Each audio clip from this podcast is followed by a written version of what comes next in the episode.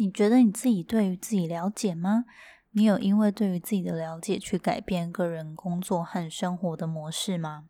今天想跟你分享我自己最喜欢的五个个人特质测验，也因为做过这些测验，有改变我个人的思考，还有日常生活跟工作的模式。然后呢，就希望跟大家分享，透过帮助大家也可以去了解有这些测测验的存在，你们也能够更了解自己。然后透过更了解自己，我们可以更有方向，然后用更适合自己的做事方式去执行新年目标。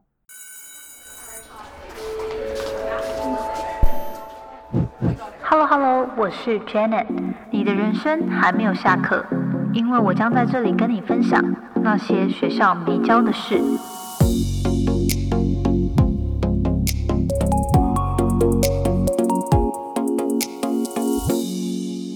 节目开始之前，一样分享一句引言：I'm thankful for my struggle because without it, I wouldn't have stumbled across my strength. 我自己翻译是说，我很感谢我遇到曾经遇到过那些纠结与困境，因为有了他们，我才知道原来我有克服它的能力与强项。Strength 就是能力气嘛，能力有时候也会分翻成个人强项。那我觉得这句话真的是还蛮。蛮让我蛮有感的吧，因为我觉得很多时候，呃，我们遇到的一些 struggle，就是他可能不管是你自己主动选择的，还是很多时候我觉得是被动，可能我没有选择很多事情发生在身上，但是老天爷就是让很多状况发生。然后让你必须去学习如何应对、去面对、去克服。我觉得一旦克服了之后，你就会发现，哎，好像你的人生又升级了。最近在跟朋友聊天的时候，有聊到说，我觉得人生真的很像。游戏闯关在打怪一样，你就是不断的破关，每破每破一关，你就更升级，你就更学会了很多新的东西。然后当以后再遇到类似的东西的时候，就难不倒你了。那可是呢，还是会有更大的魔王、更难的事情，就是等着你去克服。所以我觉得，就是这句话呢，也蛮就今天看到觉得蛮适合的，就是希望跟大家分享。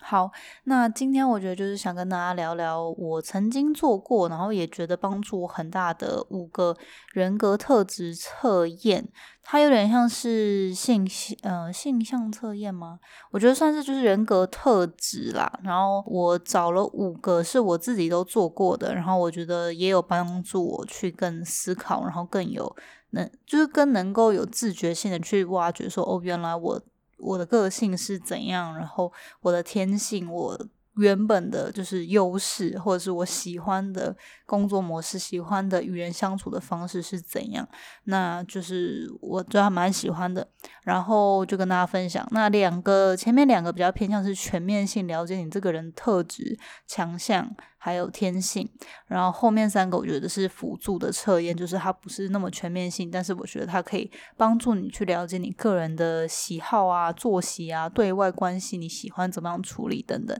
所以我觉得透过这五个，至少我觉得可以囊括我们一般日常生活，还有你工作的日常，然后你可以就是去思考说，哎，有没有在今年你想。要完成的一些目标上，有没有东西是透过这些测验，你挖掘自己不同的面向，或者是发现说，哦，原来你自己个人的强项和弱项在哪边，可以去调整自己的做法。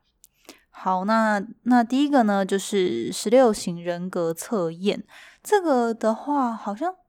好像有一个另外一个更有名的名字，但我现在。有点忘记了，反正我曾经有做过几个不同的版本，就是类似都是类似这个测验，但是这个测验呢，就是它最后会就是它有中文版，而且它是免费的。然后我可以在资讯栏还有之后网站的文章把那个测验链接贴上去，你们有兴趣就可以去测。那它就是十二分钟线上测验，然后测完之后，它就是会把你归类为就是十六型的其中一个。对，然后测完就是它它很快，就是大概十十到十二分钟，你就可以测完，然后就会看出你的类型。然后哦，比如说你的本性是感受型还是逻辑型，然后你是直觉型还是现实型。然后有些人有，因为有些人就是可能他需要眼见为凭，他是需要很视觉性去看到他才会相信。那有些人他是很灵感，他说他就是头脑里面他。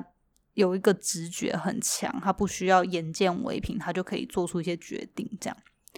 对。那有些人是气化型，有些人是展望型，还有你是谨慎还是坚决？对。那这个这个测验其实它有中文版，然后我觉得比较好，大家就可以去去看。分出来之后，它就会有十六个人格嘛。你就看你是什么，然后它还会有详细的去解释说这个人格的特质的人，你的强项弱项在哪。然后它有一个中文有一个基本的解释，可是如果你要看更详细，它就是英文的。不过我觉得也不会很难，然后我我是还蛮推荐大家可以去做的。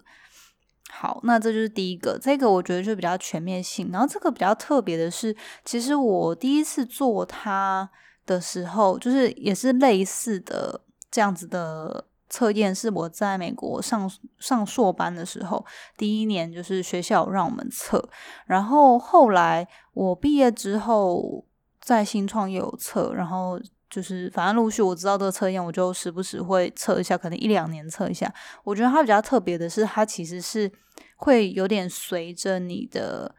嗯。个性就是它，它是会随着时间有点转换的，所以我觉得这这一个测验，我自己有发现，我过去在硕班测的时候其实不太一样，然后就是结果跟现在测的蛮不一样的，但是过去大概一两年吧是一样的，所以我觉得它可能会有点随着你人生阶段不一样，呃，会稍微有点变动，所以这个还蛮推荐大家去测的，而且它是免费的。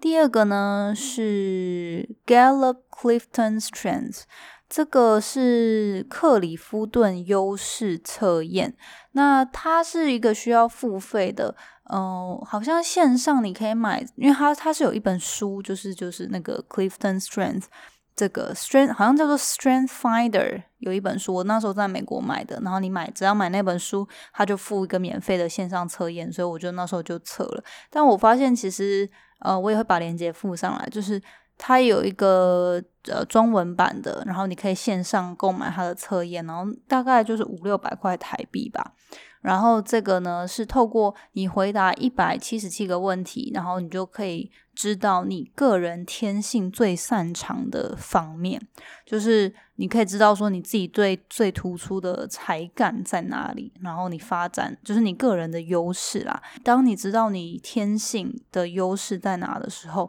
你也可以更有办法去挖掘说哦，其实你应该在这些地方更琢磨与拓展，就是尽量把你的。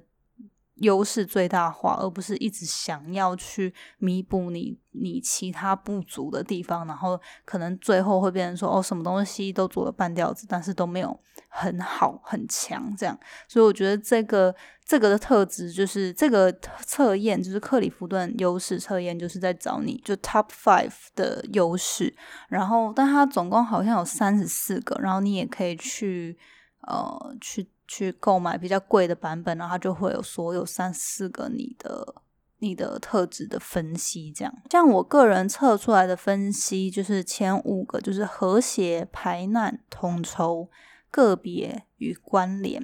然后它就会，它有个 app，然后如果你你测完之后，你就会有个账号，你就可以登入它的 app，那它就会解释。比如说优势里面有和谐的人，就是他们很渴望。让大家都是有一致性的，他们喜欢就是他们喜欢很和谐，很大家是有共同目标的，然后他们都会尽量避免冲突，寻求共识。然后排难的人就是他可能哦很很容易知道可能遇到问题的时候该怎么样解决。然后统筹就是他很灵很能灵活的呃运用他他知道的资源，然后去让大家就是你知道。就是各种线都可以牵来牵去，然后就是把事情完成这样，对。然后个别的话，就是比如说很着重于每个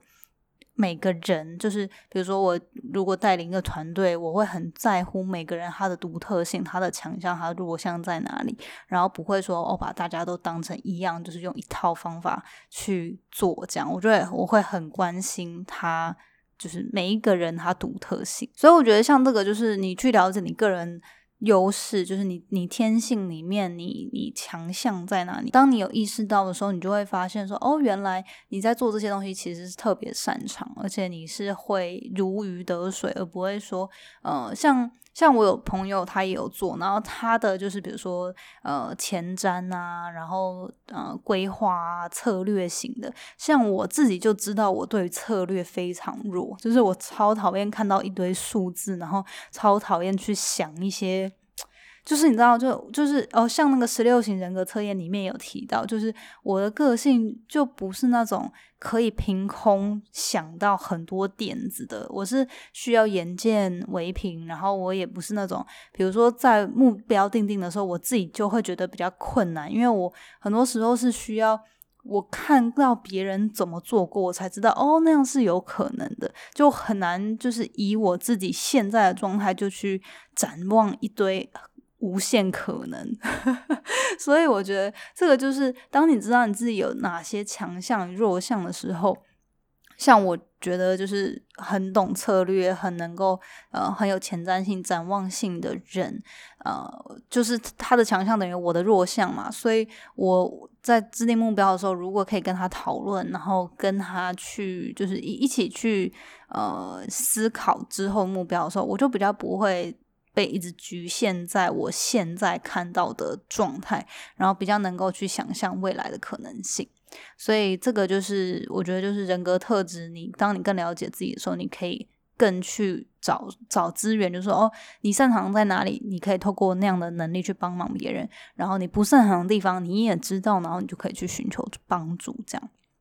好，然后第三个呢，之前其实有分享过，就是在很久以前的其中一集我有谈过，但是这个我可以，我想要再谈一次，因为嗯，我觉得这真的很重要，就是《The Five Love Languages》爱之语这本书。然后这本书呢，它线上也有一个免费的测验，虽然是英文，但那英文很简单。然后我之前那个。嗯，之前曾经分享过的 podcast 也有提过一个中文的版本的测验，但是那不是官方的。不过如果你你真的英文很不好，你想要用中文，你也可以用中文的。但我觉得这个呢，这个测验为什么我这么喜欢，就是因为我觉得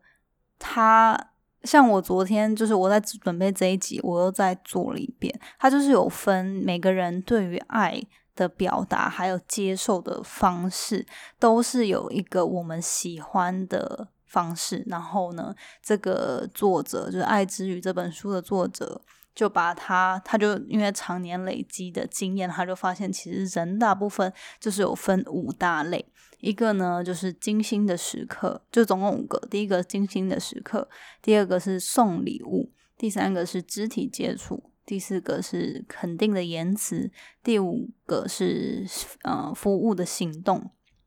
好，那这五个呢，其实详细你就可以看你是要去找这本书，这本书很好读，短短的，或者是说你回去听我旧的那个 podcast，还是说你就自己去网络上看这个测验。反正我觉得这个的重点就是。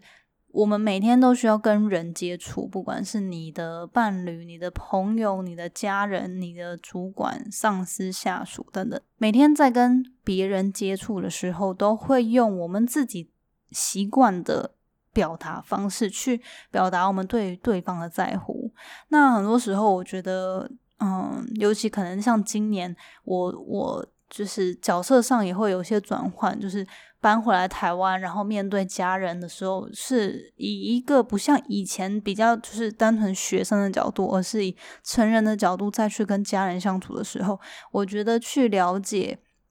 家人他喜欢用什么方式表达他的爱，然后我自己是用什么方式表达爱，你可以更去有自觉性的发现说，哦，比如说很多人就是家人啊，常常对你怎么样嘛，然后你以前就会觉得很烦很烦，为什么要一直念一直念？但是我觉得有时候他就是透过言语在跟你表达他的关心，他的在乎。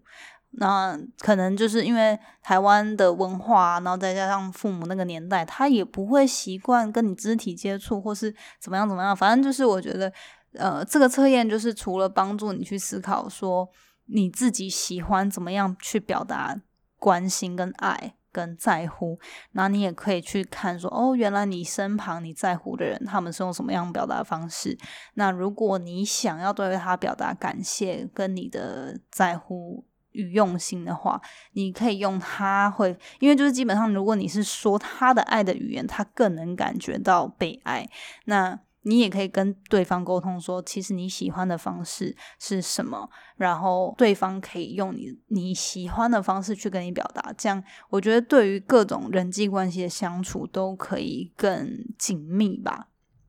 对，所以这个这个测验我很喜欢，然后那本书我也很喜欢。我昨天也有重新做了一次，它那测验其实蛮快的，大概线上也是五到五到十分钟吧就可以做完，然后他就会直接把呃结果秀给你看。然后其实因为每个人他是有个主要语言嘛，但是其实我我昨天在做重新做这个测验，因为上次做这个测验大概也是一两年前，然后我昨天又重新做的时候，我就觉得就。一边在回答问题的时候，一边会检视我最近跟别人相处的时候在意的点，所以我觉得这真的还蛮有趣的。就是比如说，像我的第，就是每个人会有主要的爱之语的主要语言，可是不是说其他方式他就感受不到爱，只是说他的那个喜欢的程度可能比较少这样。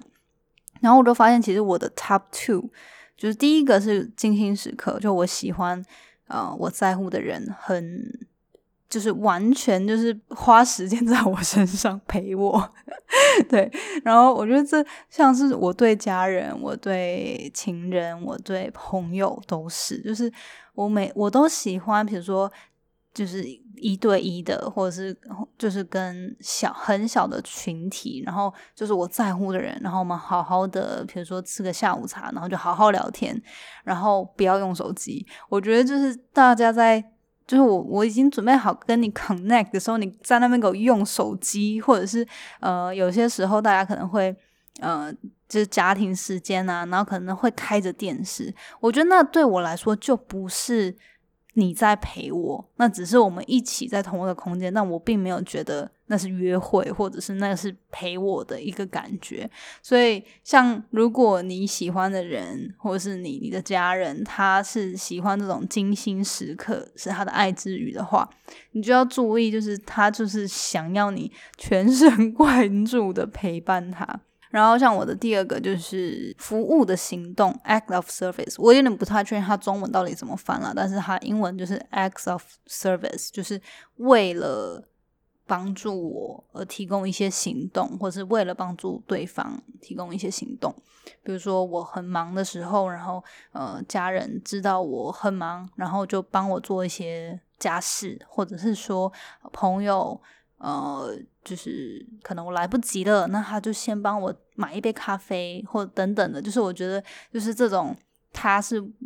提供一些行动去去表达支持的这种东西，也是对我来说很重要的。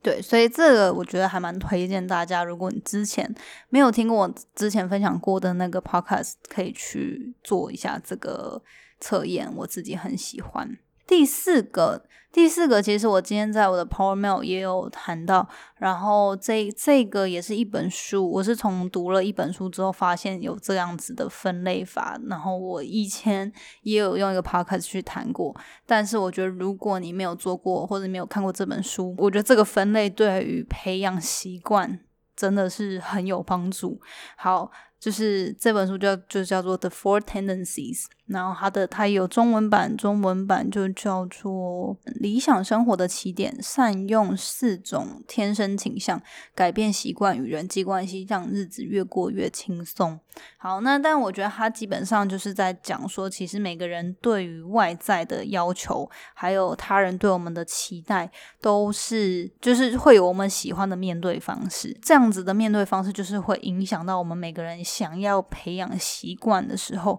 它是一个。很大的影响关键，然后嗯，所以他就把人分成四大类，有自律者、质疑者、尽责者跟叛逆者。我这边就是不会再讲太多，可是你们也可以去看，他也有一个简单的线上测验，但我觉得基本上就是呃，我这边快速做一个描述好了，因为其实他他不用做什么测验，就稍微用描述，你就大概知道你自己是哪一种。好，比如说面对任务时，你自己内心的 OS 是怎么样？人好，我就念四个。哦人就是要有纪律，做好自己该做的事情是很自然的，没有什么好讨价还价的。这种人呢，就是自律者。好，然后下一个，我会愿意做，但你得先给我一个合理的说法。这样子的人呢，就是质疑者。好，下一个，我的看法不重要，你要我做什么，我就会做。这样子人就是尽责者。第四个是规矩就是要拿来打破的，你又不是我妈，我想干嘛就干嘛。这样子人的是叛逆者。好，这这个当然是一个快速的例子，不是每个人都会直接有这样的想法，但是大概你可以感觉出那个很不一样的。呃，情绪然后很不一样的反应方式，然后它就是有分四大类，但是这四大类不代表说你就是。它它不是 mutually exclusive，它是有点重叠的，就是可能你你是自律者，但是你也有掺一点质疑者的特质，这样它是有一个会互相有有重重叠的一个四个圈就对了。所以我觉得我会把这本书连接附在资讯栏，大家可以去看。但我觉得你你可以透过去了解，就是这本书，然后或者是你也可以去博客来，它有一些预览啊等等，先去看一下。我觉得当时我读完这本书，对我。我来说最大的启发，就真的是我发现我是尽责者。尽责者就是呢，他很容易达成外在的期待，可是，在自我期待是很容易，就是假设我对于我自己的呃，给自己的一些目标，或者是。给自己的一些呃期许，常常我是排到我人就是我我每天的优先顺序比较后面的，然后就变成说就很容易失败这样。但是如果我答应别人我要做什么事，我就很容易，就是更容易达成。所以我就后来就发现。真正对于我来说很重要的目标，我就会做一种方式，就是可能我在 social media 上会公开，就说哦，我想要接下来三十天运动，或者是我想要改善什么东西，我想要每天阅读什么，就是透过让自己有一些外在的压力，我就会比较容易达成，或者是我就会找一些伙伴一起，那我觉得就会比起我自己要靠自己意志力去完成来的容易。然后最后一个第五个呢，就是我我前阵子在读一个一位朋友，然后大家有些人可能知道，就是薛能，他有 po 一篇文，然后就是在做一个可以测验你个人生活作息的一个心理测验。然后我做了之后，我就发现哇，这也太酷了吧！然后后来我就多问他。他有在他的文章就是详细的分享，我也会把他链接放在这边。你有兴趣去做这个测验，你可以去做。就是他这本书，他是从一本书叫做《生理时钟决定一切》发现的。然后就是睡眠专家有一位睡眠专家将人的生将人的作息形态分成四种动物类型：海豚、狮子、熊跟狼。然后每一个不同的类型都会有适合自己睡眠、睡眠、工作与休息的时间。那透过你，你去。认识自己，原来你天性上你喜欢的生活作息是什么样，你就可以更能够去安排你每每一天应该在哪一个时间做什么事情。所以我觉得这很酷诶，因为我那时候测出来，然后我就是雄型，然后 我就觉得。就觉得很酷，因为熊型他说他的睡眠模式早上要按掉一两次贪睡闹钟后才会睡眼惺忪的醒来，然后晚上九点多到十二点多就会开始疲惫，然后这样的人睡得很沉，但是总是 睡不够。我觉得是非常准，因为我我自己是超爱睡觉的，然后我其实睡眠品质也还蛮不错，就很容易就可以。就累的话就睡着，然后也中间不会一直醒来什么的。然后它里面就有提到说，最佳生产力时间是早上中早上近中午的时间，就是呃可能呃十点到十二点，这这时间是我最能够专心的。然后。呃，中午过后刚吃饱饭就有点迷糊，然后可以睡个午觉。那下午呢是心情最好的时段，可以拿来开会、打电话跟寄 email。我觉得这个超准的，因为我每次都会很讨厌，这真的是早上就是很专注，我喜欢一个人工作，然后下午其实其实有点疲乏，就是我的脑筋有点疲乏，但是身体是还可以工作的，所以我喜欢下午来做一些不太需要用太多沉思，就是。创意的事情，就是下午比较喜欢跟人家交流，然后呃，就是做一些比较繁琐，比如说回 email、打电话，呃，就是一些比较例行性的东西。所以我觉得也是一个很酷的心理测验，可以跟大家分享。那你让你去了解你自己的。生活作息模式是喜欢哪哪类型？这样好，那今天就跟大家分享这五个我自己做过，然后我觉得蛮喜欢也蛮有启发的心理测验。那我觉得会想跟大家分享，是因为虽然有一些心理测验我在过去很久以前的 Park 就深深度有谈过了，但是我觉得这一集我就是想要同整这五个在一起，因为我觉得新年就是。很多时候，我们都会对于新的一年有很多展望、很多目标的规划，可是我们却没有好好去思考，说这一年我有哪些东西应该要做的不一样。因为你一定有很多目标是你过去好几年都一直想要完成，可是却一直失败的，那你就要去思考，说到底做错的点在哪里，有什么地方应该要调整，这次才会有不一样的结果。然后另外一部分也是，我觉得，嗯。去了解自己的优点跟缺点的好处是，我觉得每个人的优点就是就是应该说每个人都一定有他的优点跟特长，可是这些优点跟特长要放在对的地方展现，它才有发挥它的功效。就像我之前就也是在书中有看到一个故事，然后我就不讲，但反正他那故事的意意思就是说。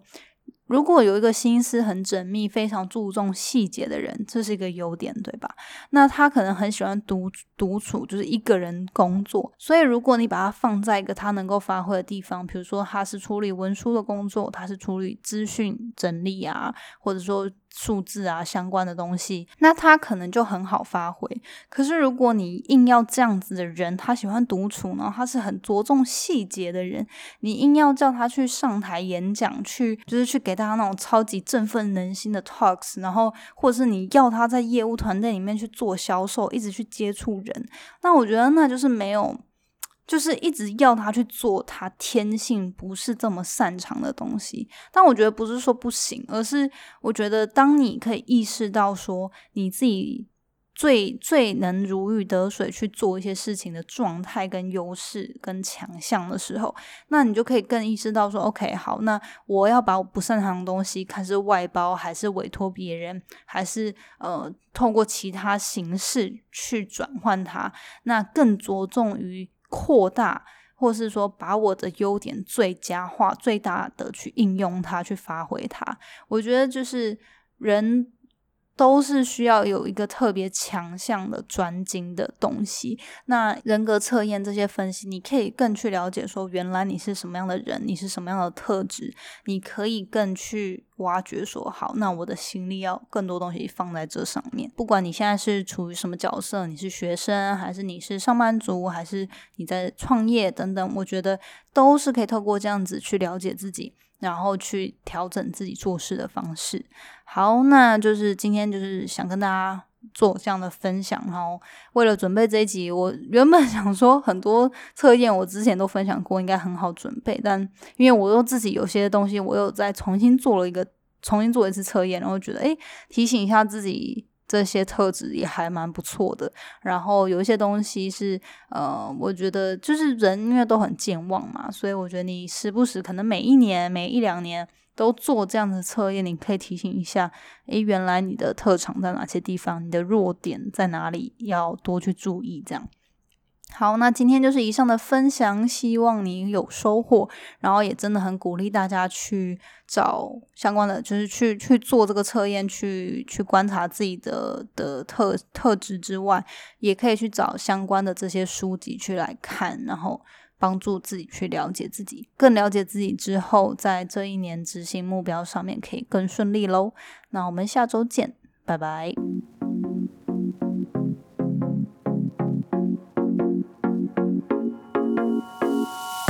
最后，谢谢你收听今天的节目。你的反馈是我持续经营的动力。我也很希望可以听到你对于这次节目的想法，或者是未来你希望可以接收什么样的资讯与主题，我才可以改进并且发展更好的内容。欢迎你到我的 Instagram 来跟我聊天。我的 Instagram 的账号呢是底线 J A N E T 点 L I N。底线，或者是你可以直接搜寻 Janet Lin。如果你喜欢使用脸书的话呢，欢迎你也加入我们最新成立的脸书成长社团。你可以在上面搜寻“创时代成长谈心事”，我们会在里面分享所有有关自主学习、个人成长、职业发展或是斜杠生活所有相关的主题。欢迎你加入我们，一起成为更好的自己。那我们下次见喽！